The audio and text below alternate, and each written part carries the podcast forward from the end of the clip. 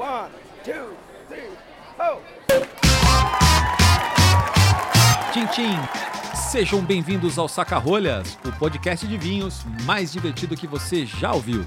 Eu sou André Campoli, apresentador deste programa, que em conjunto com um grande elenco e convidados, traremos a você o mundo descomplicado do vinho. Também te convido a nos visitar no Instagram, basta procurar por arroba sacarolhasoficial. E não deixe de apreciar cada minuto deste podcast sem moderação, pois ele foi feito para você. Se beber, não dirija, mas se for beber, chame o papai. Este programa não é recomendado para menores de 18 anos. Bom dia, boa tarde, boa noite. Comigo no estúdio avançado de gravação aqui em São Paulo, compondo o melhor elenco do Brasil, Mariela Alterti. Olá, Brasil! Hoje eu quero começar o programa mandando um beijo para os meus fãs, né? Porque todo episódio novo vem alguém lá no meu Instagram falar que tá seguindo, que adora. Duvido que você tenha esse retorno, sommelier de merda. e ele também, sommelier de merda. Fala, seus avaliador do Vivino. Eita. E eu queria começar mandando um apelo aos meus futuros fãs, porque ninguém me segue e fala que me ouviu aqui, só gostam da Mari. Que pena. É, a Mari é a nossa popstar aqui, porque eu também tô, tô fraco aqui, viu? O pessoal quando manda, manda um boletim pra pagar só. Você recebe o prêmio de participação, ganhou, ganhou 80 reais. Juntos vamos tocar esse programa até o final para você estar bem informado com, no mundo do vinho antes de molhar o bico, hein? E hoje, em nosso episódio número 17, você vai conferir. Vinho rosé é apenas um rostinho bonito na sua adega? O que você pode esperar deles, hein? Rolha de vinhos em restaurante. Você sabe por que é cobrado? Quando vale a pena levar a sua própria garrafa e não pagar mico, hein? E mais, os bastidores do décimo BWC, Brasil Wine Challenge, premiação realizada pela ABE, Associação Brasileira de Enologia. Convidamos uma das avaliadoras que nos contará tudo o que rolou entre os dias 13 e 15 de outubro de 2020. Não saia daí, acompanhe a gente até o final, pois esse programa está uma delícia.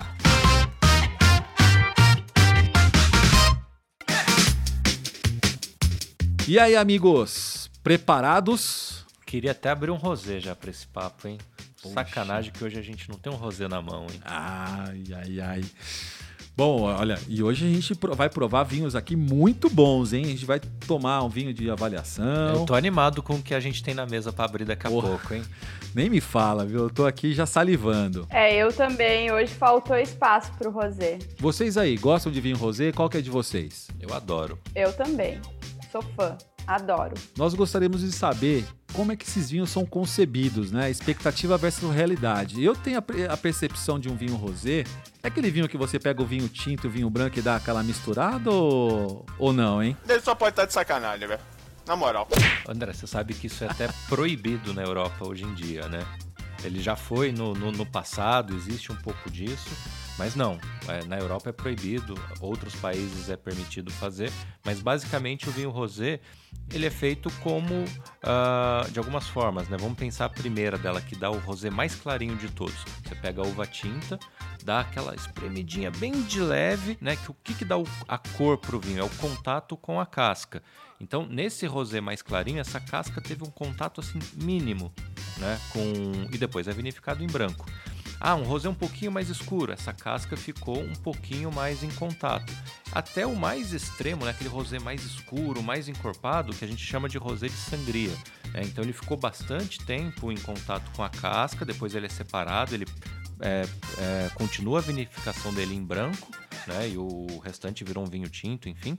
né? Então esses são os estilos de rosé, né? Do mais clarinho para o mais escuro, a gente está falando basicamente de contato com a casca, não necessariamente de botar vinho branco junto.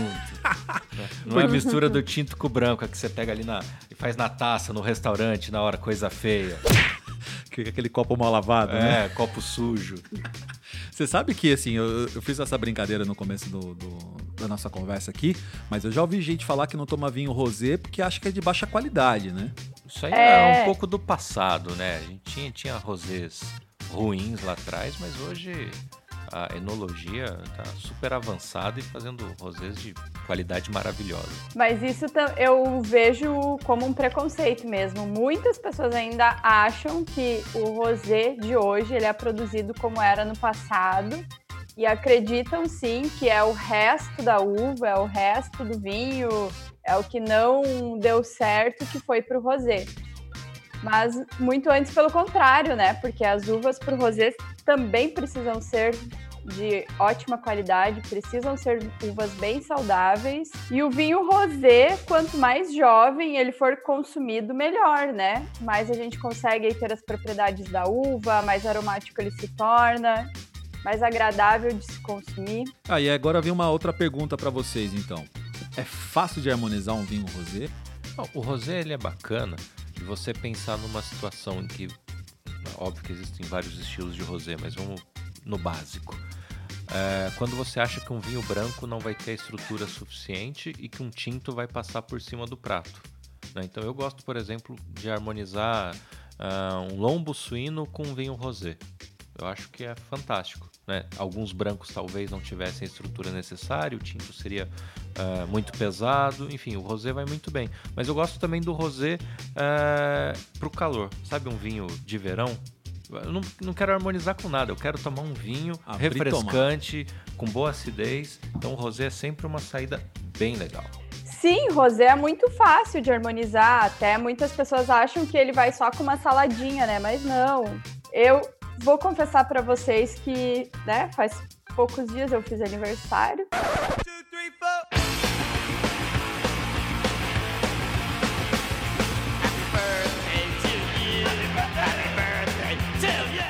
Arrasou, bonita. E aí tomamos rosé o dia todo. E aí a gente começou com uma linguiçinha, foi maravilhoso. Depois a gente comeu uma picanha também com outro vinho rosé e foi excelente. E assim seguimos o baile, né? Até o bolo do aniversário foi com rosé. Rosé d'Anjou. Quantas, quantas garrafas foram abertas? Não, Não faço posso. ideia. Comentar.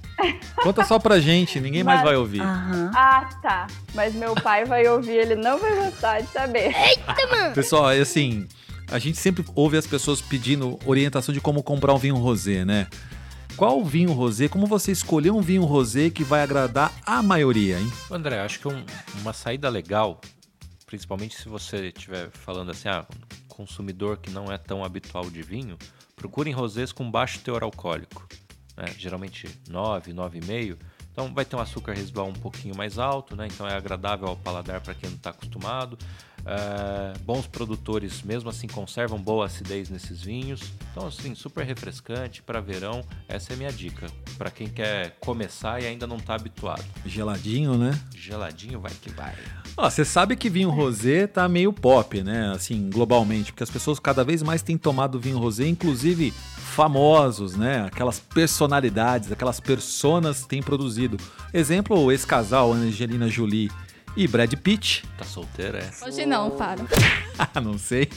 Angelina, estamos aí. Aí não, não somente ela, Cameron? Dias também. Tá precisando de sommelier? E sai fora. Nossa, tem um pra cada, tem uma pra cada, então. Ah, e no Brasil a gente tem o Galvão Bueno, nosso querido Galvão Bueno, fazendo o vinho para sua atual esposa, a Desirê, o seu vinho rosé também, hein? Aí eu passo. Fatiou, passou. Boa, 06. Boa, garoto. É isso aí. Fatiou. Prefiro Angeli- Angelina e a Cameron Diaz. Vai que é sua, Galvão. Sobe o som da balada aí. Sobe o som, por favor.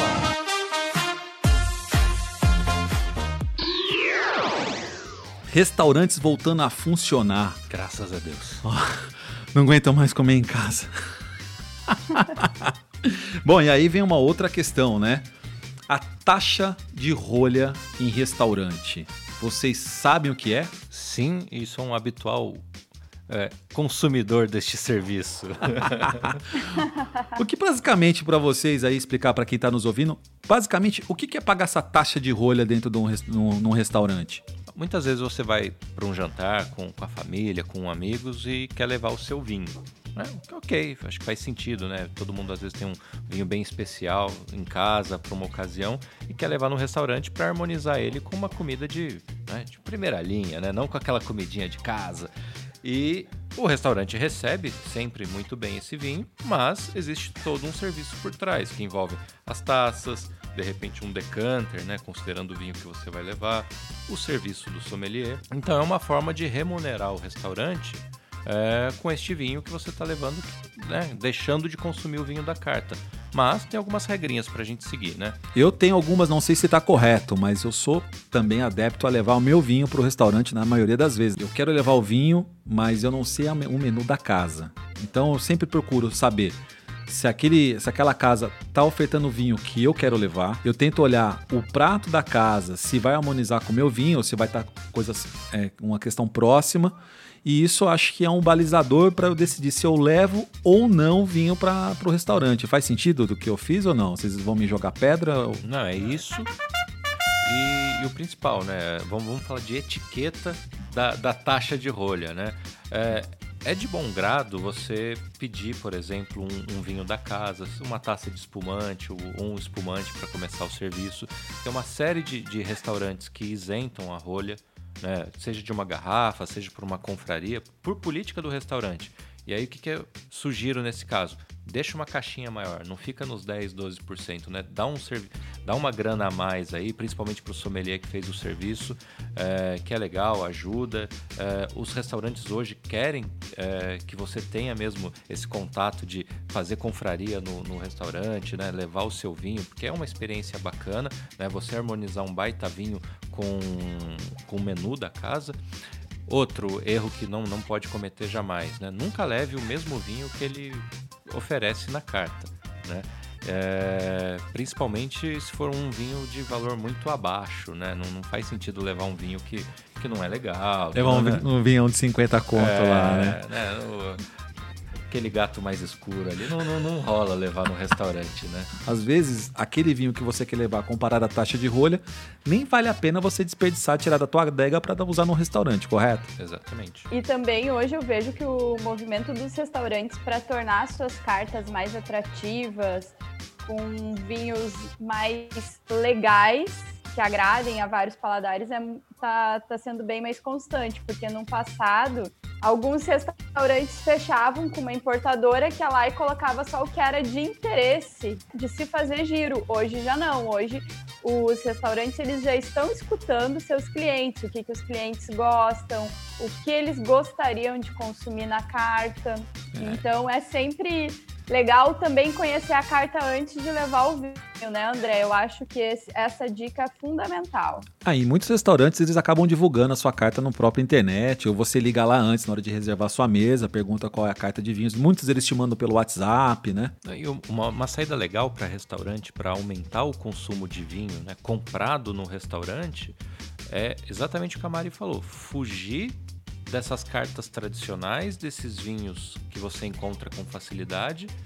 Imagina que legal, eu quero consumir o vinho tal e só tal restaurante que tem, né? Uma importação própria, ou ele compra um grande volume do importador pequeno e aí ele começa a oferecer o que? Exclusividade, uma experiência, é, começa a fazer menus harmonizados com os próprios vinhos que eles têm é, com exclusividade, enfim. Então tem várias formas de todo mundo ganhar dinheiro fugindo do óbvio. É isso aí. E a gente está no momento de se ajudar, né? Pandemia acabando, os restaurantes voltando às suas atividades, nós podemos sair de, podendo sair de casa agora para curtir um pouco ares novos. Então é importante a gente se ajudar e pagar um pouquinho mais pela, pelo serviço, muitas vezes acaba contribuindo com o restaurante, com o próprio sommelier que está lá e você vai tomar aquele vinho do jeito que você quer, né? Bem servido, numa taça legal, num restaurante legal, com uma boa comida. E sem precisar lavar a taça depois. boa. É, é, aí que entra a taxa de rolha. Exatamente. É... Aconteceu nos dias 13, 14 e 15 de outubro de 2020 o décimo Brasil Wine Challenge, Premiação que contou com 57 avaliadores de cinco países, dividido em seis júris. Apesar do ano ser meio fora de contexto, né? A gente está falando de um ano de coronavírus, foram submetidos 27% mais de amostras do que em 2018. Realizado também na cidade de Bento Gonçalves, esta é a única premiação brasileira chancelada pela Organização Internacional do Vinho, a OIV, e também pela União Internacional de Enólogos. Resumo dos números: foram 774 amostras, submetidas 57 avaliadores, 216 medalhas. Aí, sommelier de merda. Tem 21 Gran Ouro aqui no, na jogada, hein? O Brasil ficou com 11 dos 21 Gran Ouro, seguido pelo Chile, Portugal, Espanha, Uruguai e Alemanha. Bom, fizemos questão de buscar uma convidada para contar pra gente, uma vez que as mulheres começaram a ganhar espaço na avaliação, né? Foram um, foi um aumento aí de praticamente 22% do, da última edição. E ela vai contar tudo pra gente do que aconteceu nos bastidores, hein? Bem-vinda, Ana Cati! Oi, boa noite. Obrigada pelo convite. É uma honra estar aqui com vocês. Tá com medo, Ana? Morrendo! Eu, eu não vou fazer piadinha sobre medalha, eu vou me comportar hoje. A Ana também tem um canal no, no Instagram chamado Desenrolhando, arroba Desenrolhando no Instagram, que também busca é, transmitir essa linguagem fácil do vinho, né, Ana? É isso aí, vamos descomplicar mais esse mundo, né? Exato, já tem muita complicação pra gente, né? E olha, era a pergunta que eu tava sentindo muita falta nesse programa, que nós queremos saber quem é Ana Cati em 30 segundos. Credo! é uma pessoa de litragem. Ô, começamos bem, hein? Ô, Ana, qual que é a tua formação? Eu sou Relações Públicas. é, eu trabalho no ramo da moda. Eu tenho uma empresa de representação ah, de roupas e sapatos. E o mundo do vinho é, é para se divertir, enfim, para curtir, beber. Não é um lado profissional, não. Primeira vez que você foi uma avaliadora no concurso? Não. Eu participei da, da avaliação nacional do espumante o ano passado, que teve em Garibaldi. E também foi uma baita de uma experiência, ah, também ao lado de enólogos, sommeliers e tudo mais. E eu lá perdida. Mas é o legal dessa questão da avaliação, que eu acho que até posso entrar depois, é que mistura ah, justamente isso, para pegar todos os públicos, né? Ô, Ana, conta pra gente aqui, uma vez que você participou, a gente deu todos esses números. Como é que faz pra tomar todos esses vinhos em três dias, hein? Bah. Então, vamos lá. Acho que a pergunta que mais fazem é justamente essa, né? E tem o, o famoso baldinho. Então, ah, não tem como ingerir, assim, né? É, no foram três dias, eu participei de dois, porque tem o rodízio dos jurados, né? E em cada dia, minha mesa ah, ah, teve 44 ah, vinhos para fazer a avaliação, entre tintos e espumantes e brancos, né? E a gente vai pro baldinho, porque na terceira avaliação eu já ia estar abraçando os júris, então não tem, né? Não dá nenhum assim, de repente você vai dar aquela bochechada e. Up, engoli sem querer, foi sem querer. Foi sem querer querendo. Ah, um golinho sempre Não. vai pra dentro, né? Tem, confesso. Pronto, falei, me sinto mais leve. Bebi, Glória a Deus! Glória! mas assim, é mais lá na finaleira, assim, quando tu tá no tinto, que nem. Bah, tu pegou um tinto e falou: caraca, que vinho é esse? Aí não tem como tu botar no baldinho, né? Até deixa a tacinha de. pra experimentar depois. Isso realmente, a gente, a, a gente sempre brinca no, no, no programa. O Sommelier de Merda adora falar sobre o Vivino, falar sobre medalhas, né? E a gente quer, quer saber, é tudo às cegas mesmo? Como é que funciona essa dinâmica do evento? É, é realmente às cegas, tá? É bem sério. Ahn, eles vêm, os vinhos vêm ah, escondidos, né? Vem naquela camisinha, aquela, né, uau, que tu não vê. Só vê o que é tinto, branco, espumante, enfim, né? E esse ano ah, teve a participação de vinhos em lata também, que daí sabia que era de lata, né? Na hora de fazer o serviço. Eu, por exemplo, eu gostei de duas amostras que eu falei, eu preciso saber que vinho é esse. E aí eu fui pedir pro presidente de mesa, eu fui pedir pro, pro, pra pessoa que fez o serviço e ninguém teve a sensibilidade de dizer que vinho era. Então é sim, realmente as regras. Não tem nenhum. Não tem nenhum. Ninguém te induz a nada ali. Existe alguma. Algum critério quando eles te colocam vinho na mesa, porque eles devem ter serviço, fazer o serviço todos em taça ali. Como é que fica a questão? Olha, eu tô tomando aqui um espumante moscatel, tô tomando um, um tinto leve. Então. Como, como é que funciona isso? Eles, eles são divididos por categorias, né? Aí eles colocam ali o nível de açúcar. Então, primeiro tu começa com um tipo de vinho, né? Tu vai para os espumantes, depois tu vai para um vinho tranquilo, né? Branco, rosé, e depois tu vai para os tintos. Então, no final, tinha a bateria dos tintos. E dentro dessas baterias, dentro ah, dessas baterias, tu tem os subgrupos. Então, tu tem os vinhos aromáticos, tu tem o, o dulçor de açúcar, que isso que te ajuda a fazer a avaliação na hora. Porque, por exemplo, ah, eu não gosto de moscatel, mas eu tenho que saber avaliar uma moscatel, se ela é boa ou não, né? Então tu vai ter ali os subgrupos que tu, quando tu tá fazendo a avaliação, tu já vai ter, vai saber mais ou menos o que, que tu vai estar avaliando.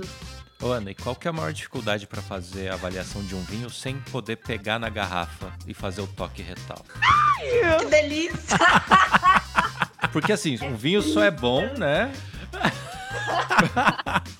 E a garrafa é bonita. É. pesada. Sem ver a garrafa não dá para saber se o vinho é bom. Não tem como fazer toque retal, não tem como ver rótulo, não tem nada. A única coisa que tinha que ver, que a gente conseguiu ver foi quando avaliou a lata, que daí sabia que era lata, né? As latas competiram com os vinhos de garrafa, então. Exemplo, tinto com tinto ali. Exato.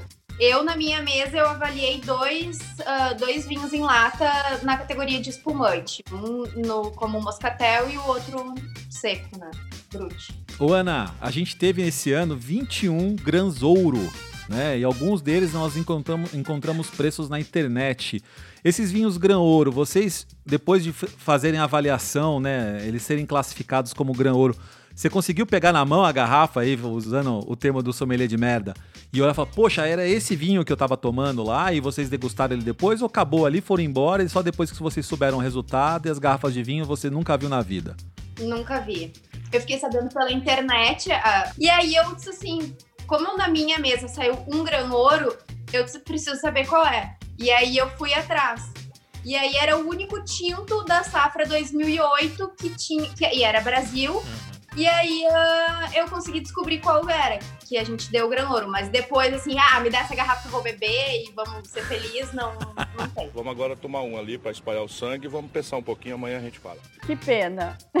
Mas eu escolhi hoje um grão ouro pra gravar com vocês. Olha, a produção do Saca-Rolhas tá muito ostentação. Sou rica! Porque nós tomamos um vinho hoje, grão ouro também aqui em São Paulo.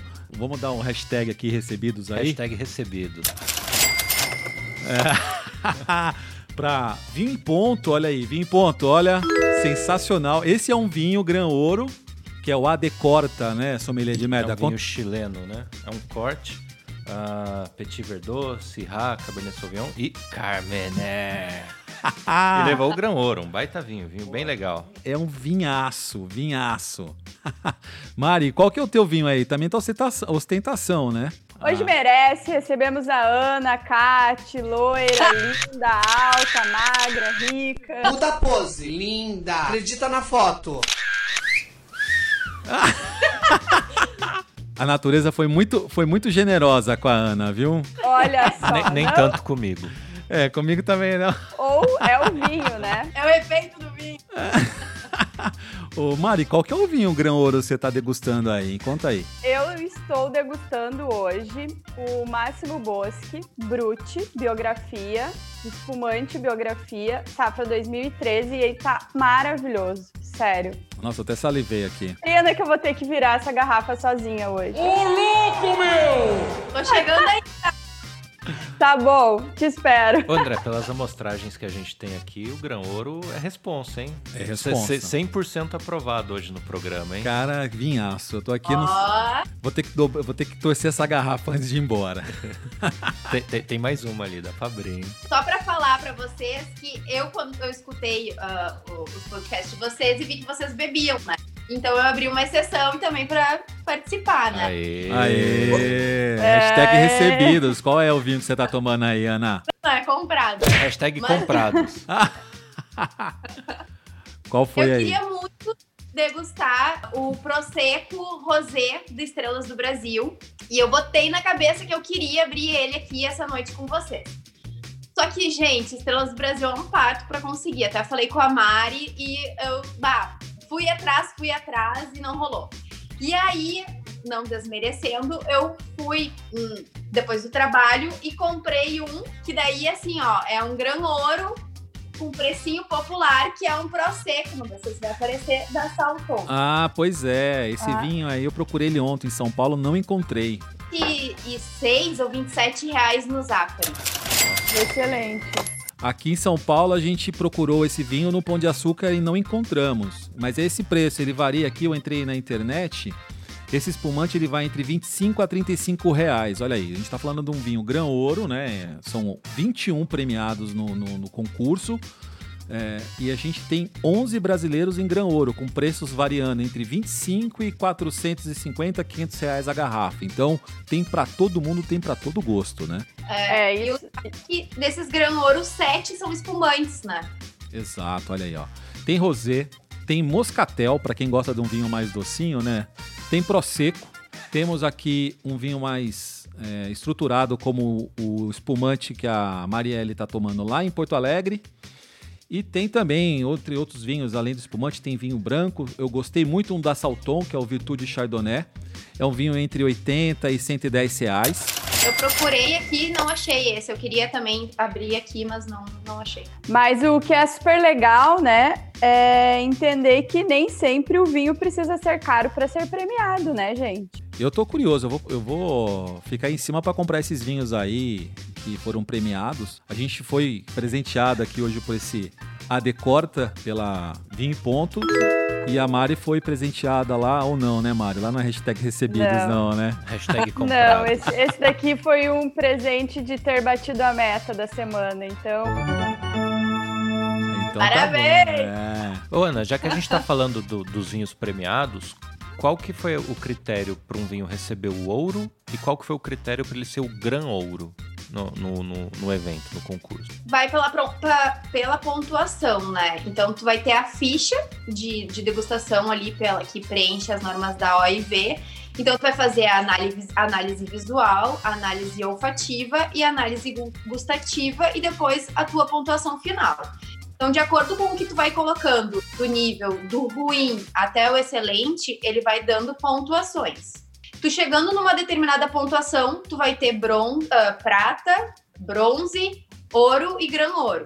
Só que 30% das amostras, elas ah, são premiadas. E todas as amostras saíram como ouro e grão ouro. Então não teve nenhuma prata, nenhuma bronze, nada. Ah, da pontuação para ser ouro é de 89 a 92,9. E para ser um grão ouro tem que ser a partir de 93 pontos. Excelente. Qual dos vinhos que você fala assim, poxa, esse vinho aqui pra mim foi o melhor de todos? Você tem ele ou não? Você descobriu? Eu tô atrás de um espumante, que é o que eu tentei descobrir, mas ninguém me passou essa informação. Tô, tô hashtag chateada. E ah, o Merlot do Vila Europa, que foi que ganhou Gran Ouro na minha mesa, ele tá um excelente vinho. É uma safra 2008, ele me chamou a atenção porque ele ainda tem fruta.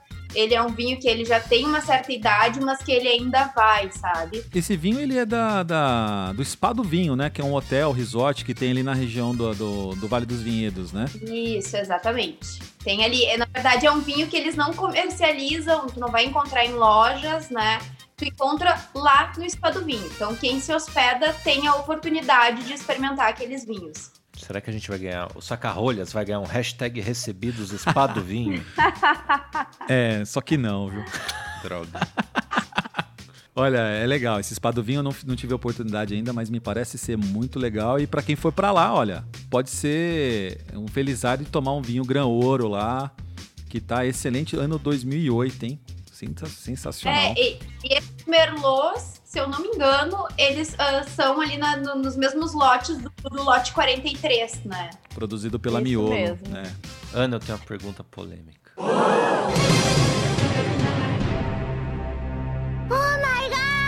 Ai, Jesus amado. Vamos lá, achei que eu ia passar. Não, não, essa é séria. espumante branco, rosé ou tinto? Qual você prefere? Viu? Não Achei que ia ser algo cabeludo.